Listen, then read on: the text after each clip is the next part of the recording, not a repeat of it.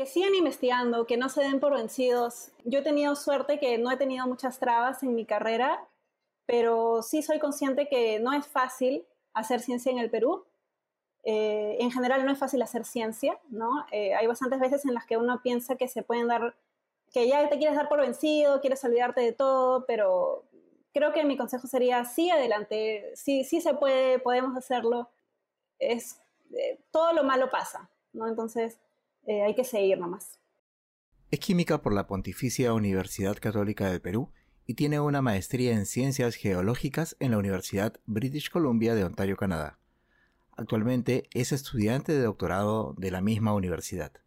Su investigación se basa en el estudio de los flujos de carbono de diferentes ecosistemas. En estos momentos se encuentra en Brasil, en el estado de Mato Grosso, investigando en un área agrícola sobre cómo es el intercambio de gases, sobre todo de CO2, desde el suelo hacia la atmósfera y cómo después estos flujos de gases pueden relacionarse con mudanza climática o con el secuestro de carbono. También es codirectora de Research Experience for Peruvian Undergraduates, o REPU, un programa de ayuda para conseguir pasantías en laboratorios de talla mundial para alumnos de pregrado del Perú. Su nombre es Brenda Melisa Dacuña Salnoval y este es el episodio 14 de Mentes Peruanas. El Comercio Podcast presenta Mentes Peruanas tú en, esta pandemia así como otros tantos científicos e investigadores jóvenes han empezado a, tener un poco más de participación, particularmente a través de las redes sociales, han estado también enterados de, cómo desde el punto de vista científico se ha ido tratando esta circunstancia tan particular. Desde ese punto de vista, ¿cómo evalúas tú el accionar de la ciencia peruana en esta pandemia? A mí me ha sorprendido mucho la respuesta de la sociedad científica peruana Em, creo que hasta antes de la pandemia cada uno miraba por su lado, ¿no? De repente cada uno trabajaba, hacía ciencia en sus laboratorios y ya. Pero me ha sorprendido para bien eh, cómo estas diversas personas, ¿no? Distintos grupos que están en distintos países, de repente se han juntado todos para intentar solucionar, cada uno con lo que sabe, ¿no? Desde su rincón, digamos, para intentar solucionar los problemas que empezaron a aparecer con la pandemia, ¿no? Eh, por ejemplo, ya sea desde las pruebas moleculares, ¿no? O desde comunicación de ciencia, que se ha visto que ha faltado bastante, ¿no? ¿Tú considerabas que esta situación tan particular como la de la pandemia podría servir para que cambie la mirada que tiene la sociedad peruana sobre los temas de ciencia o sobre el tratamiento que se le ha dado a la ciencia hasta el momento? Yo creo que sí, eh, o realmente más bien espero que sí. Eh, poco a poco yo estoy viendo que ya, al menos por parte de mi familia, que antes eh, de repente no les importaba mucho, ¿no? Ahora ya me preguntan más, oye Brenda, ¿cómo es esto? ¿Es verdad esta noticia? ¿No? Em, entonces como que por ahí ya va mejorando la cosa y yo espero, eh, bueno, incluso cuando leo en, en, algunos periódicos, ¿no? Los comentarios que la gente deja, ya se ve que siempre ponen, no, bueno, ¿dónde está la evidencia de esto? ¿No? O cuál es tu fuente? Y eso en verdad me parece súper bien porque ya creo que Em, al menos algunos se están dando cuenta de la importancia de, em, de, la, de la, evidencia científica como base para construir eh, o para seguir desarrollando ¿no? Eh, la ciencia en el Perú. Em, y eso me da un poquito de esperanza porque digo, bueno, si las personas, la, la, gente, el público en general ya se están dando cuenta de eso, realmente espero que eh, de parte del gobierno también empiecen a impulsar un poco más también en la ciencia básica, ¿no? La ciencia en, general, ¿no? Pero sobre todo creo que es importante empezar desde la base, desde la ciencia básica, para luego seguir desarrollando eh, diferentes tecnologías, ¿no? ¿Y tú crees que para ese desarrollo del que tú nos estás mencionando, solamente se requiera incrementar la inversión? Yo creo que el dinero es importante, es muy importante, pero también son las condiciones que se les da a los investigadores. Han habido bastantes, no sé si problemas, ¿no? Pero em, el investigador está muy abandonado en el Perú, ¿no? O sea, si tú ves eh, los modelos que siguen otros países que tienen más desarrollo de tecnología interna, eh, ya tienen todo un modelo para atraer estudiantes de eh, postdoctorado, perdón, doctorado, ¿no? E investigadores postdoctorales, incluso profesores, ¿no? Y creo que eso también es lo que falta un poco en el Perú. O sea, el Perú no es llamativo para un estudiante de fuera. Em, para regresar a hacer ciencia en el Perú. Y no es solamente por el hecho de dinero, sino también por las condiciones laborales que se dan y, y, los beneficios. Por ejemplo, creo que un investigador postdoctoral no, de acuerdo con algunos eh, convenios que hay, no, no, recibe seguro de salud. ¿no? Y yo creo que un, a esa tenemos que empezar por lo básico, ¿no? Con la calidad de, trabajo y obviamente después eh, también el presupuesto que hay para la investigación. Ese es uno de, los reclamos que yo he venido escuchando a lo largo de este tipo de entrevistas que estoy haciendo. Los desatendidos que están los investigadores en el Perú y no solamente los locales, sino incluso como centro de atracción para los que pueden venir desde afuera ¿Por qué consideras o por qué crees tú que si la investigación es pieza clave en el desarrollo eh, científico y por ende en el desarrollo del país, no ha habido tanta atención hacia los investigadores? No sé, eh, creo que es una muy buena pregunta que hay que hacérsela a los que están ahí, a los encargados, ¿no? Realmente, no sé, porque como tú mencionas es algo básico, ¿no? Algo, algo que, o sea, primero tenemos que traer gente y luego a esas personas que han venido al Perú porque realmente quieren hacer ciencia en el Perú y desarrollar y ayudar a su país, eh, son las a las que se deberían de dar las mejores condiciones para, para que puedan desarrollar ciencia, ¿no? Y, lamentablemente no se da. ¿Tú qué cosa querías hacer de grande? Yo no tenía idea de lo que quería hacer de grande. Me gustaba todo. Siempre me acuerdo que desde chiquita, desde que tenía, no sé, seis años, así, hacía experimentos en el, en el baño de, de, mis papás, ¿no? Escogía, por ejemplo, jarabes para la tos, la espuma de afeitar de mi papá, colonias, perfumes de mi mamá, y, los mezclaba y hacía pues mis pociones, ¿no? Y decía, bueno, esta poción es para, mm, no sé, curar tal enfermedad o para matar cucarachas, ¿no? Entonces, creo que desde ahí nació un poquito mi, mi llamado hacia la ciencia, pero eh, yo no tenía ningún modelo a seguir, no conocía a nadie de mi familia que hiciera ciencia o que estuviera ligeramente relacionado a algo de ciencia. Entonces, para mí era todo algo oscuro, ¿no? algo nebuloso. Es como cuando ya tocó el momento de decidir qué quería estudiar, dije, no sé, me gusta todo, me gusta eh, derecho, me gusta periodismo, me gusta eh, eh, arqueología, o sea, me gustaba todo, pero al mismo tiempo no me veía haciendo nada. Eh, y me costó muchísimo conocer un poco más de lo que yo podía hacer estudiando ciencia. ¿Y qué tal estudiante fuiste tanto en el colegio como en la universidad? Fui una buena estudiante, no era, no era el primer puesto de, mi colegio ni de la universidad, pero yo creo que fui siempre una estudiante que cumplía, ¿no? Hacía todas las tareas, atendía en clase. Eh, sí, no era, no era mala, estaba siempre en el tercio, décimo superior. ¿Y cuáles eran los cursos que más te gustaban y los que menos te gustaban? Me encantaba inglés, me gustaba química también y me gustaba, eh, bueno, todo el área de ciencias, ¿no? me, me, gustaba bastante. Y el curso que más odiaba era matemática. Tú que hoy te dedicas a investigar temas relacionados con la ciencia, mencionas que eh, no tuviste un modelo en tu familia como para orientarte hacia, hacia ese rumbo. ¿Tú consideras que todavía hay algún tipo de, problemas con respecto a cómo se enseña la ciencia en el colegio? ¿O sentiste, por ejemplo, que en tu caso los profesores que te tocaron eran profesores que supieron llevar ese mensaje a los alumnos? Sí no, eh, esa respuesta. Sí, porque tuve una profesora que fue muy, muy buena enseñándome química y gracias a ella fue que me empezó a gustar muchísimo la química. Ella siempre nos hacía juegos, por ejemplo, hacía unas cartillas de bingo, entonces si tú respondías, como que ganabas puntos, entonces como todo era juego, y eso fue en quinto de secundario, en cuarto, no me acuerdo, entonces ni siquiera éramos tan chiquitos, ¿no? Pero em, esa idea de aprender jugando o aprender divirtiéndote eh, fue súper importante para, para que yo después me interesé más en la ciencia. Y no porque hasta antes de tener esa profesora, para mí era todo aburrido, no era como, ay, qué fácil, era leer el libro y ya, dar el examen y bueno, buena nota y, punto, o todo. O sea, súper, nada que me, que me hiciera leer más o nada que me interesara más. No sé ni siquiera si hicimos algunos experimentos básicos en el laboratorio. Yo creo que ahí fue un, eh, decisivo para muchas personas que odien la ciencia, ¿no? Porque no, no había nada interesante, era como todo repetir lo que ya estaba en el libro sin explorar, sin descubrir, que es la base de la ciencia. ¿Hay algún consejo, alguna recomendación, alguna enseñanza que te hayan dado tus papás que la mantengas hasta estos días o que lo, tenga, tengas presente hasta estos días? Sí, eh, yo creo que algo que me enseñaron mucho es la perseverancia, ¿no? Seguir adelante, no rendirte, te equivocas, bueno, te corriges y luego hace, lo haces bien de nuevo, ¿no? Te caes, te levantas, eso me acuerdo que me lo decían mucho porque yo jugaba básquet en el colegio y siempre me caía, siempre, siempre. Me, me, tropezaba, me caía, no sé si era alguna cosa de equilibrio, no sé, pero siempre me caía.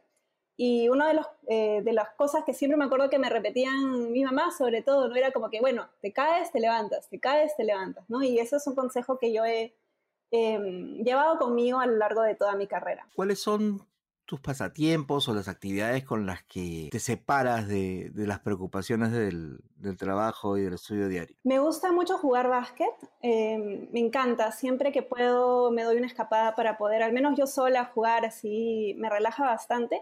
También me gusta mucho leer, me encanta leer eh, y me gusta escribir también. Hace poco he redescubierto mi pasión por la escritura y, y ya voy escribiendo varias cosas así pequeñitas nomás, pero me ayudan mucho a relajarme, a olvidarme, a, a pensar en otras cosas también. Eh, ¿Tienes hermanos, hermanas? Sí, tengo un hermano menor. ¿Te vio como, perdón que te lo diga, como bicho raro o algo por el estilo al, al saber que tú estudias, estudiaba una profesión ligada con la ciencia? No creo que me haya visto como bicho raro, pero creo que, bueno, él, él intentó seguir mis pasos, creo, en ese sentido, porque eh, empezó a estudiar una carrera de ciencias y luego se dio cuenta que no era para él, que no le gustaba, no se sentía feliz ahí y se decidió cambiar, ¿no? Pero eh, creo que yo ahí influí bastante en su decisión de, de, de, pensar, bueno, si ella estudió química, de repente yo también tengo que estudiar algo de ciencias, ¿no? Y obviamente no es así, cada uno estudia lo que, lo que, lo que quiere o lo que le va a hacer feliz. Cuando tú le contaste a tus papás que ibas a estudiar química, ¿qué reacción tuvieron? Porque, digamos, por más que ahora haya mucha más libertad por parte de los padres con respecto a lo que quieren eh, o lo que quieran estudiar los hijos, siempre está la preocupación de de qué van a vivir y por eso es que a veces suelen direccionar de que las preferencias vayan hacia carreras un poquito más convencionales, por decirlo de alguna forma. Creo que fue una reacción mixta. Eh, como tú dices, sí, sí existía eso de como querer direccionar, pero por ejemplo en el caso de mi mamá, ella quería que yo vaya por algo de ingeniería, ¿no? Porque eso más o menos, ella tenía cierta idea de lo que ella creía que era la carrera. Entonces, eh, cuando yo empecé, obviamente cuando llegamos a quinto de secundaria yo no sabía qué quería hacer, como que sentía cada vez más presión en, en elegir y mmm, no, no sabía, ¿no? Hasta que por ahí algún amigo de mi mamá me parece que me dijo, oye, pero mira, estudia ingeniería ambiental. Y dije, bueno, ya pues será, ¿no? Entonces eh, me empecé a preparar para estudiar eso y mientras me preparaba me di cuenta que no me gustaba ingeniería ambiental, sino que me gustaba la química y cuando mi mamá finalmente me dijo, bueno, ya, este, ya eh, tienes que registrarte, inscribirte para dar el examen de admisión, yo dije, bueno, si voy a estudiar algo, va a ser química. Y creo que ella me vio tan decidida que, que simplemente dijo, ok, bueno, es, es tu decisión y, y, ya, ¿no? Como que no, no, no, no sé si no le di tiempo para reaccionar o, o, de repente ella tampoco no conocía mucho de qué se trataba la carrera, pero sí, lo tomaron súper bien. ¿Cuál consideras que ha sido el momento que más te ha marcado en lo personal? Eh, creo que dar el salto de, de terminar mi, mi carrera de química en Perú, en Lima, a estudiar la maestría en Canadá. Eh, creo que fue bastante difícil porque yo soy muy apegada a mi familia, eh, me encanta estar con ellos y salir del país y estudiar en otro idioma, ¿no? otra cultura, estar con otra gente que no era mi familia, fue bastante difícil al inicio, ¿no? Eh, sobre todo porque también el primer año no pude volver a Perú para Navidad, entonces ahí fue, fue más difícil aún.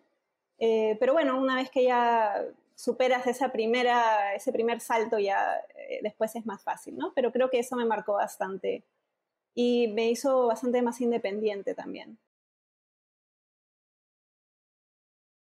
Mencionabas que no tuviste una, mm, una, figura dentro de tu familia que te pudiera, que pudiera influir con respecto a tus preferencias con, sobre la carrera a seguir. ¿Hubo algún pasaje o, algo que te hiciera tomar la decisión de, irte por, por la química o también fue solamente como comentaste hace un momento el tema de darte cuenta en el camino? Sí, yo creo que me di cuenta en el camino, no hubo nada, eh, creo que para ese entonces todavía el internet no era muy, eh, no sé, no me acuerdo si tenía internet o no, entonces tampoco no tenía acceso a, buscar más información sobre químicos famosos o mujeres en química, digamos así.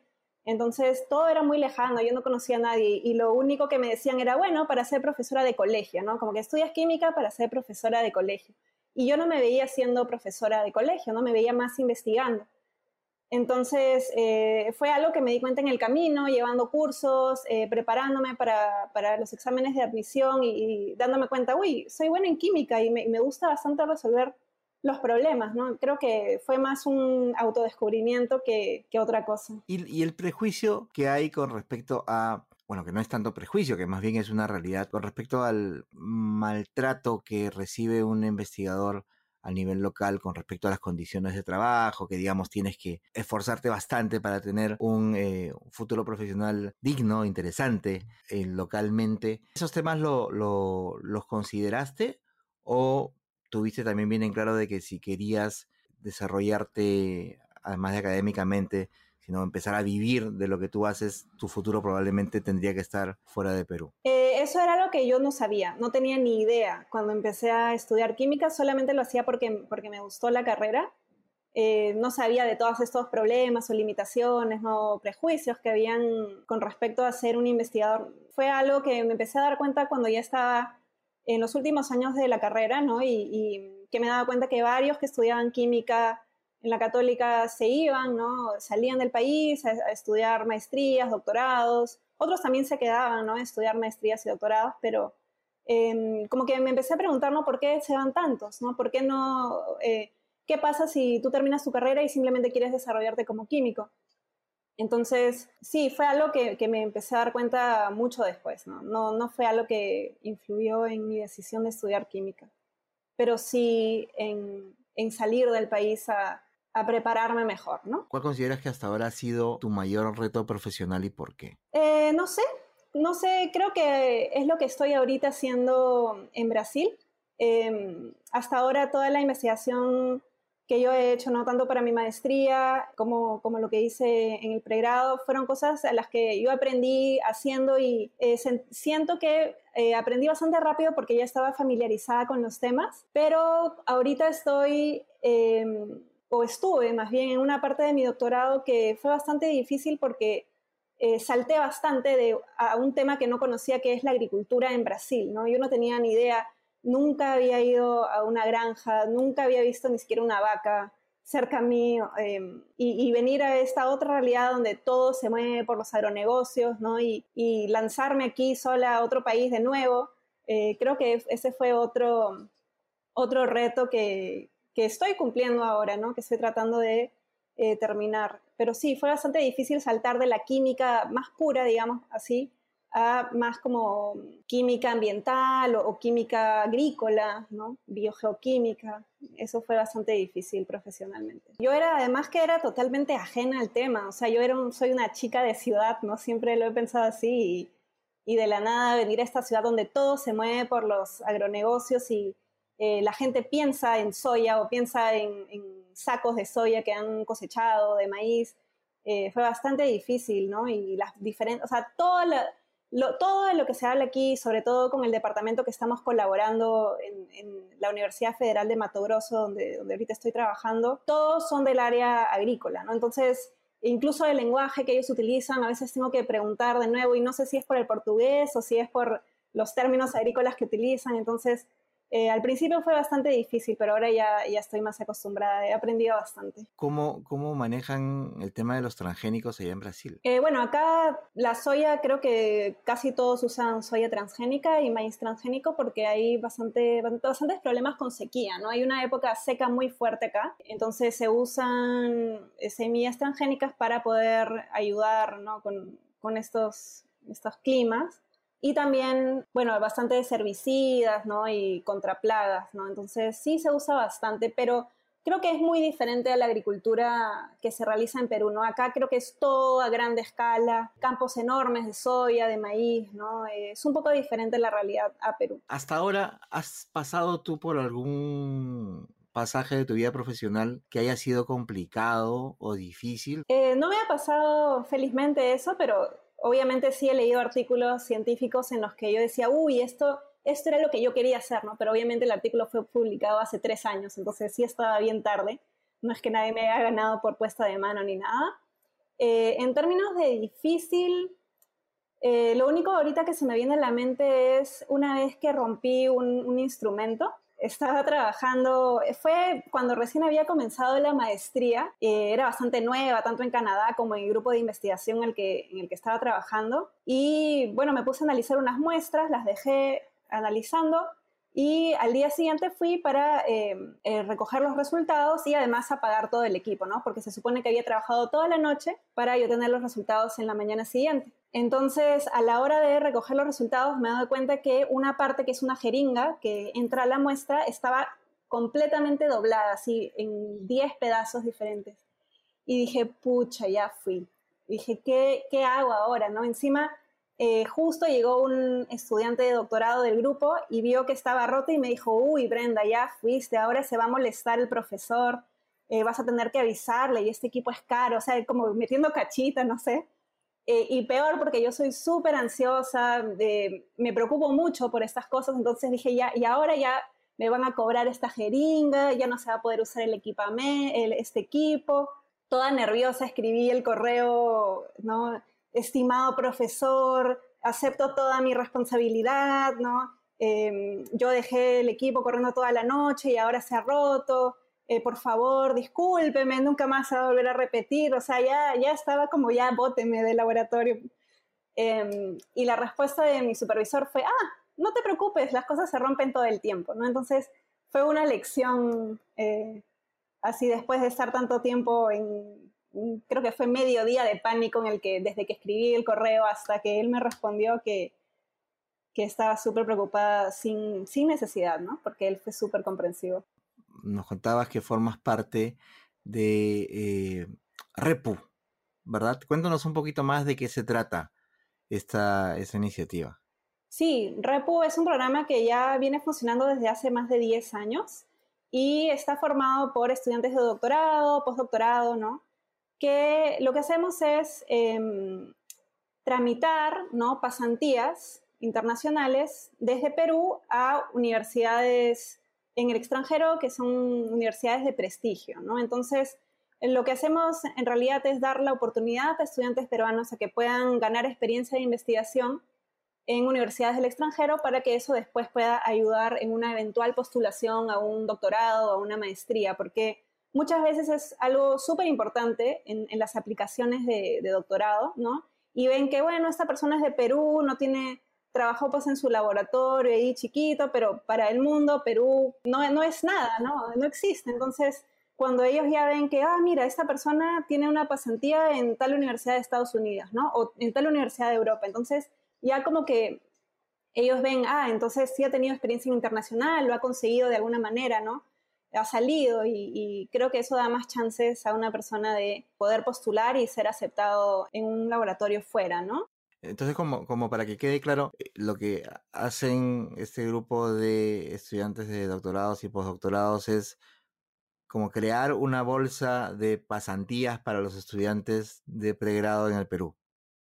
Sí, pero aparte de eso, somos una comunidad también y en esa comunidad nos ayudamos eh, también, bueno, algunos revisan postulaciones de otros, ¿no? Eh, tratamos de hacer em, varias actividades, por ejemplo, durante las pasantías se organizan eh, exposiciones, ¿no? En inglés para mejorar tanto las habilidades de comunicación de la persona como su nivel de inglés, ¿no? Su presentaciones científicas, ¿no? Entonces, no es solamente mandarte a un lugar y ya, ¿no? Sino es todo un paquete. Da todo el soporte.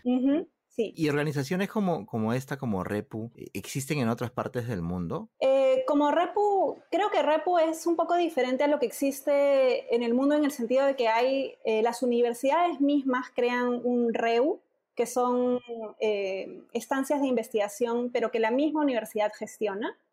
Eh, y creo que en ese sentido Repu es diferente porque Repu es totalmente externo a cualquier universidad, ¿no? De, después de eso no, no sé si existan otras eh, programas de pasantías eh, parecidos a, bueno, a no ser estas organizaciones mundiales como Erasmus, ¿no? Que, que, sí, que sí tienen. La función que está cumpliendo Repu desde hace ya tantos años es una función que debería cumplirla de repente alguna instancia oficial en el Perú o en realidad es, eh, está bien que funcione así como una iniciativa independiente. Sí, eh, normalmente los países o los gobiernos de los países tienen becas, ¿no? Eh, existe la beca de movilización del CONCITEC, por ejemplo, pero para eso tú ya tienes que tener algún convenio o, de alguna manera haber hecho esta conexión con la universidad de destino, ¿no?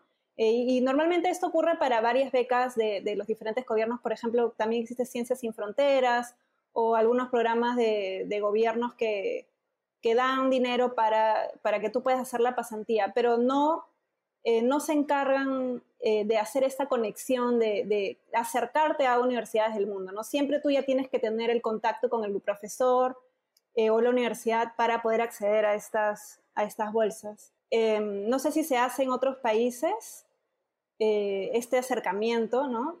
Pero sí hay bastante más dinero que se da para, para las pasantías internacionales, ¿no? ¿Cuántos eh, estudiantes han pasado por el programa? ¿Tienes idea? El número exacto no lo sé, pero ya somos más de 100 estudiantes en, toda la comunidad, ¿no? Y son en, distintas disciplinas, ¿no? Sí, tenemos varias ramas. Tenemos química, biología, física, ecología, nanotecnología eh, y últimamente, bueno, con esta pandemia hemos conseguido abrir la rama de ciencias de la computación de manera remota, ¿no? Porque no, eh, todavía está un poco difícil realizar viajes al exterior y coordinar visas y todo, entonces este año lo vamos a hacer eh, REPU Computer Science de manera remota. ¿Cómo ves tu futuro profesional? Incierto, porque mm, no, sé, no sé lo que quiero hacer todavía. Eh, me gusta mucho la investigación, creo que sí quiero seguir por la línea de la investigación no sé si voy a volver a Perú. Eh, quisiera volver a Perú, me gusta mucho, o sea, tengo este proyecto de em, seguir haciendo investigación en, Perú, en el Perú porque hay muchas cosas que aún se pueden investigar, hay muchos eh, ecosistemas desconocidos, ¿no? Eh, todo esto de flujos de carbono me parece súper interesante, entonces medir flujos de carbono en varios ecosistemas de Perú es un sueño que, que tengo y ojalá que algún día lo pueda hacer.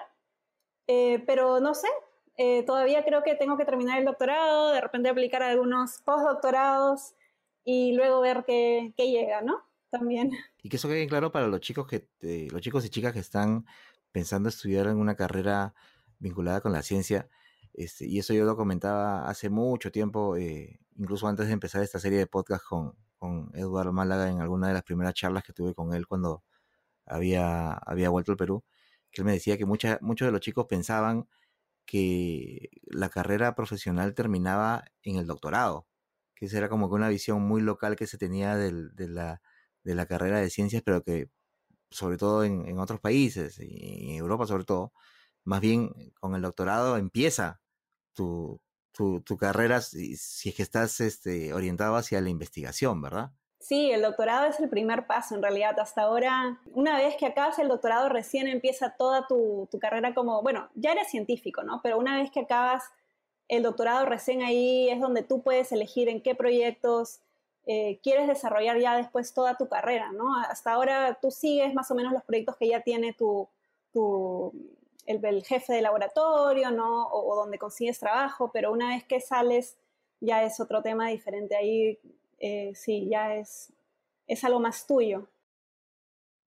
¿Cuáles serían los tres libros podrías recomendarle a alguien que esté interesado en temas de ciencia? Un libro que me gusta mucho es La vida inmortal de Henrietta Lacks.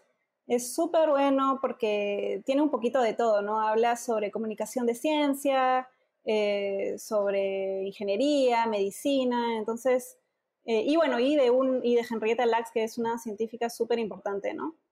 Eh, otro libro que me gusta mucho y creo que también otros invitados que has, que has tenido lo han mencionado, pero es El mundo y sus demonios de Carl Sagan. ¿no? También es un libro súper, súper interesante eh, que creo que es muy, está muy presente en estos últimos eh, meses o días, ¿no? Con todo esto de las pseudociencias y, y, las supersticiones, etcétera. Em, y otro libro que también me gusta mucho es Cosmos, ¿no? Eh, que también es de, de, Carl Sagan, que es súper interesante para entender eh, un poco cómo se ha venido desarrollando la ciencia y, acompañada de también el desarrollo de la humanidad, ¿no? ¿Y cuáles serían los tres libros o autores eh, con los que tú te entretienes? Soy una así amante de los libros de misterio y de terror. Me encanta mis autores favoritos son Edgar Allan Poe, eh, Stephen King y, bueno, también un poco de Ernesto Sábato, ¿no? Entonces, eh, sí, son los, maestros del, terror para mí, entonces eh, me encantan. ¿Cuáles son los tres cantantes, grupos o ritmos musicales que más te gustan? Soy muy, en ese sentido soy muy cerrada, tengo este problema, o sea, es un problema entre comillas, que solamente me gusta la música que vengo escuchando desde que tenía creo que 15 años. Son una repetición de todos estos grupos de pop rock o punk rock de, los años 90. Eh, y no salgo, no puedo salir de esos temas, me, me, gustan mucho y siempre aparece un nuevo grupito por ahí que intenta eh, volver como por esa, por esa línea y, y lo escucho. ¿no? no tengo un grupo así favorito, creo que eh, si, tengo que escoger, de repente sería Blink 182. ¿Cuáles son las tres películas o series que más te gustan? Una película que me gustó mucho se llama La vida de los otros. Es súper, súper interesante porque cuenta la, historia de un, un, alemán que es parte del gobierno de, Hitler, ¿no? Y que escucha conversaciones, su, su tarea es escuchar conversaciones de posibles traidores, ¿no? Entonces este pata, escuchando conversaciones, se mete tanto en la vida de, estas otras personas que, que, es que se hace todo un nudo y es súper buena la película. Eh, otra película que me gustó mucho es Amadeus, ¿no? que cuenta la, vida de, Mozart. Y una serie que me gusta mucho, eh, no, no, sé, me gustó Game of Thrones, pero no me gustó mucho el final, pero sí es una de mis series favoritas. ¿Cuáles son los tres países que más te hayan gustado? Me gusta mucho Canadá, eh, me gusta mucho también México, aunque estoy un poco parcializada porque de México solamente conozco Cancún, entonces fue, o sea, ¿a quién no le gusta, no? Como que el paraíso de playa. Eh, y bueno, obviamente el Perú, ¿no? Tiene un poco de todo y me encanta. ¿Y en el Perú cuáles son las tres ciudades que más recuerdes o que más te gustan? Me gusta mucho Trujillo porque siempre desde que era niña viajábamos mucho, entonces tengo muchos recuerdos cuando íbamos a Huanchaco con mis primos, jugábamos en la playa. Eh, esos son unos recuerdos muy bonitos y siempre creo que va a quedar una partecita de mí ahí. Eh, también me gusta bastante Ica, que también visitaba bastante con mi familia. Y bueno, creo que a, la mayoría no le gusta Lima, pero yo creo que, ¿cómo no me va a gustar Lima si es la ciudad en la que he crecido? ¿no?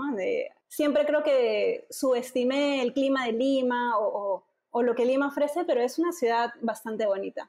¿Cuál ha sido la última cosa que has hecho por primera vez? Uy, no sé. La última cosa que hice por primera vez creo que fue eh, aprender a usar un, equipo de, de análisis.